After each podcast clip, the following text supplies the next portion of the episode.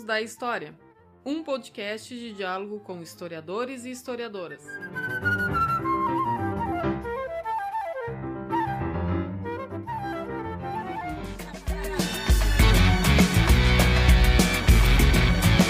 Tem um Brasil que é próspero, outro não muda. Um Brasil que investe. Olá para todo mundo. O Minutos da História é um podcast de escuta de historiadores e historiadoras. Eu sou Mauro Dilman, historiador e professor da Universidade Federal de Pelotas. Esse podcast é um projeto de extensão desenvolvido na UFPEL e vinculado ao Laboratório de Ensino de História. O projeto conta com apoio do grupo de pesquisa Paisagens Híbridas, da UFRJ. Nesse episódio, nós recebemos a historiadora Antônia Aparecida Quintão, professora da Universidade Presbiteriana Mackenzie. É autora de inúmeros trabalhos, dentre os quais nós destacamos o livro Lá Vem o Meu Parente, As Irmandades de Pretos e Pardos no Rio de Janeiro e em Pernambuco, século XVIII. Ela fala conosco sobre o tema Negritudes e Reconstruções de Narrativas Históricas. Com a palavra, a professora Antônia. Saca, outro que chuta,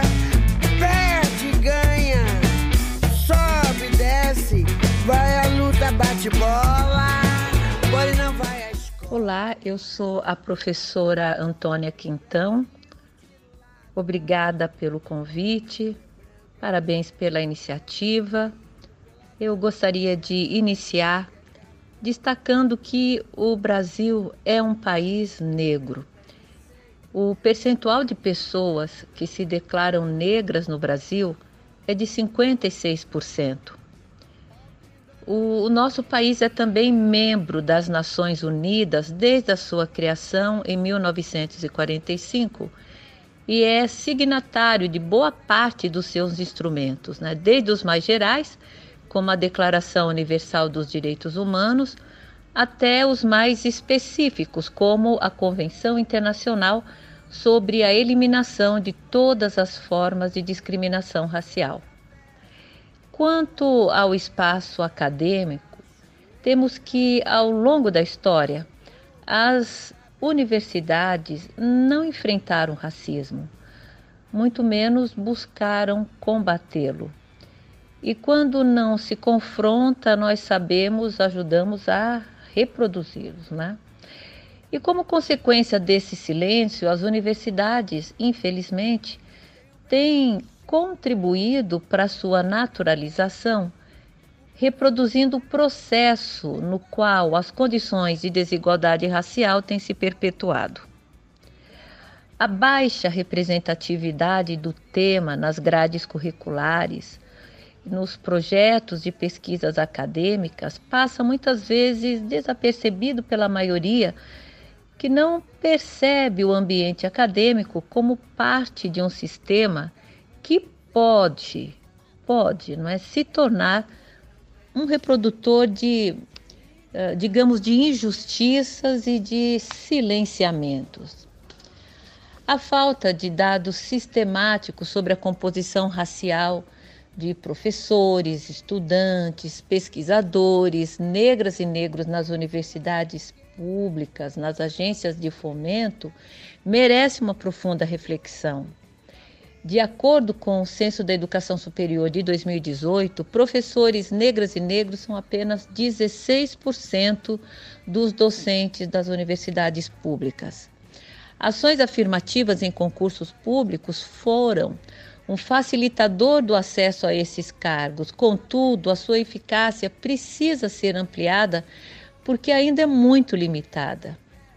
E, e, a despeito de todos os dados que exibem de modo inequívoco a desigualdade racial no Brasil, muitos cientistas sociais permanecem e avançam no argumento de que raças não existem, deslocando o problema para a biologia, quando o que está em jogo é a racialização construída como uma representação social e que gera desigualdades crônicas e desigualdades sistemáticas.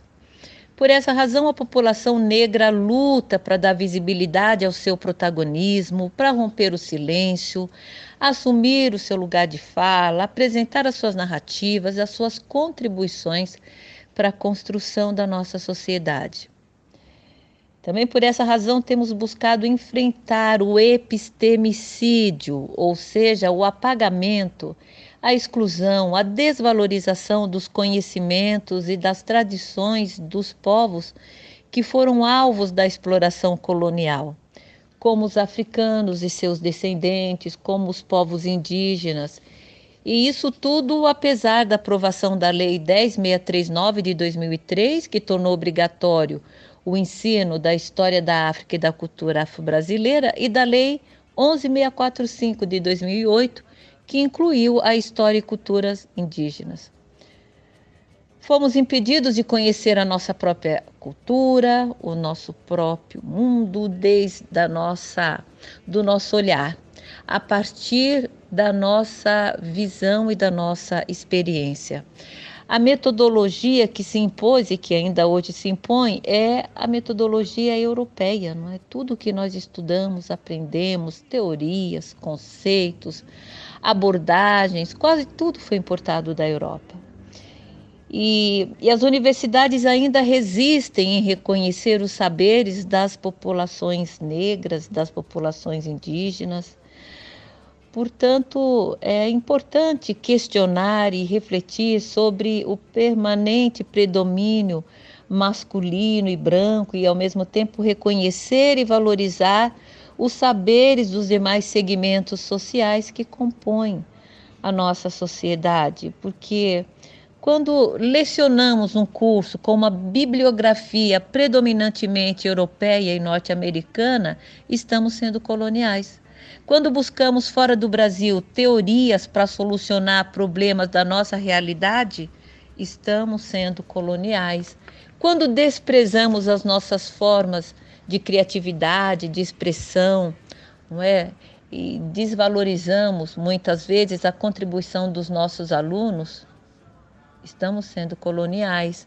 Quando consideramos normal, até mesmo justificamos o reduzido número de estudantes, pesquisadoras, pesquisadores, docentes e gestores negras e negros nas nossas universidades, estamos sendo coloniais. Quando constatamos a ausência de projetos, seja de iniciação científica, mestrado, doutorado, projetos de extensão que abordem questões raciais e de gênero e nada fazemos, estamos sendo coloniais. Então, enfrentar todos esses desafios é uma luta coletiva, porque nós não podemos permanecer, como disse anteriormente, utilizando metodologias e epistemologias que são, na sua essência, patriarcais, coloniais e racistas. Nós precisamos descolonizar as nossas universidades. E essa descolonização exige novas metodologias que interseccione raça, gênero, classe, de uma forma crítica e em sintonia com a realidade brasileira. Nós precisamos elaborar novas formas de agir e de estar nas universidades. Temos que enfrentar a colonialidade de gênero e raça que subalterniza principalmente mulheres e mais ainda as mulheres indígenas, mulheres negras e periféricas, não é? É muito importante considerar o conhecimento, o saber e as práticas cotidianas dessas populações. O epistemicídio, ele estabelece uma hierarquia no campo do saber, não é? E lá no topo nós temos abordagem eurocêntrica. As demais formas de conhecimento não têm credibilidade, reconhecimento, porque são produzidas fora do centro do saber e que se pretende superior e universal. É fundamental trazer esses saberes para a universidade, garantir o lugar de fala, valorizar as narrativas das memórias, das experiências, reconhecer a cosmovisão da população negra, dos povos indígenas. Esta estratégia nos ajudará a entender as nossas próprias perspectivas de modo coletivo e intercultural. Nós precisamos tirar a centralidade das vozes dos professores, praticar a escutativa dos nossos estudantes, permitir que falem sobre as suas trajetórias e experiências. Quando as nossas atividades ultrapassam os muros da, da universidade, nós precisamos estar devidamente preparados para refletir e problematizar as relações de colonialidade e o seu impacto nas relações raciais e sociais no Brasil. entre os desafios, as dificuldades, os entraves para o avanço dos saberes históricos calcados em novas epistemologias, eu destaco também a naturalização da discriminação e da exclusão, que é colocada no campo da normalidade e algumas vezes até justificada, né? Muitos dizem é culpa da escravidão, mas eu, eu não escravizei ninguém. Uma vez eu, eu ouvi isso, né, de uma de uma senhora. Um outro ponto, a desqualificação da temática. Apesar da população negra significar mais da metade da população brasileira, mesmo assim muitos não consideram essa reflexão relevante. Também já ouvi pessoas dizer: olha, não é tudo isso, vocês negros têm muito complexo de inferioridade, enxergam racismo em tudo. Racismo existe mesmo nos Estados Unidos, aqui no Brasil não. Aliás, vocês é que estão promovendo né, essa divisão entre as raças com esse tipo de discurso. E aí eu respondo: olha, infelizmente a divisão existe. E o que nós pretendemos é aproximar todas as pessoas, para que possamos nos encontrar em todos os lugares, brancos e negros, como docentes, pesquisadores, estudantes, reitores, senadores, deputados, presidentes, enfim, todos os lugares. Um outro ponto é o nepotismo, né? sempre muito criticado, mas ainda ainda assim muito arraigado nas nossas práticas sociais. Indicações, favorecimento podem ser observados até mesmo no espaço acadêmico, é? onde eventualmente encontramos pais e filhos, irmãos e irmãs, esposas, amigos, colegas de faculdade. E isso, é claro, impacta, porque a população negra não transita nesse espaço onde estão as pessoas que podem não é, é levar a esse tipo de favorecimento. Um outro tipo de dificuldade é a contradição entre o discurso e a prática. Não é? Eu nunca ouvi um discurso contra a diversidade, mas sem iniciativas concretas para enfrentar a exclusão, nada muda. Não é? E a resistência à mudança. Nós falamos muito sobre os prejuízos que o racismo causa para a população negra, mas muito pouco sobre as vantagens e os benefícios dos quais desfrutam aqueles que não são negros Homens numa sociedade machista, brancos em uma sociedade racista, desfrutam de privilégios que eu certamente jamais conhecerei. Aliás, eu costumo dizer que vive num universo paralelo, não é? Que eu, como mulher negra, certamente não terei acesso. Enfim, nós vivemos realidades muito diferentes, não é? precisamos enfrentar as desigualdades.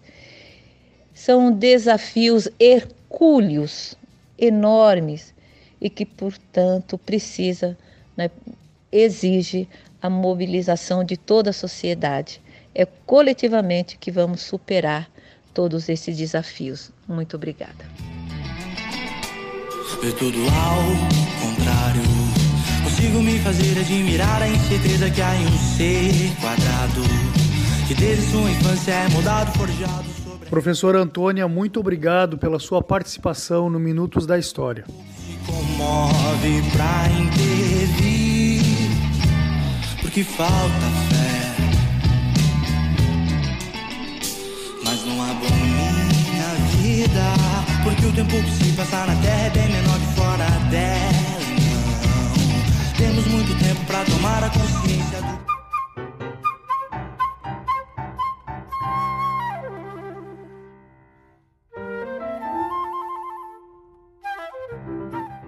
Este foi Minutos da História, um projeto de extensão desenvolvido no Departamento de História da Universidade Federal de Pelotas. Apoio: Grupo de Pesquisa Paisagens Híbridas da Escola de Belas Artes da UFRJ. Coletivo AMU. Conheça, viva e apoie o movimento underground. E mais ou menos preze. Edição de podcast.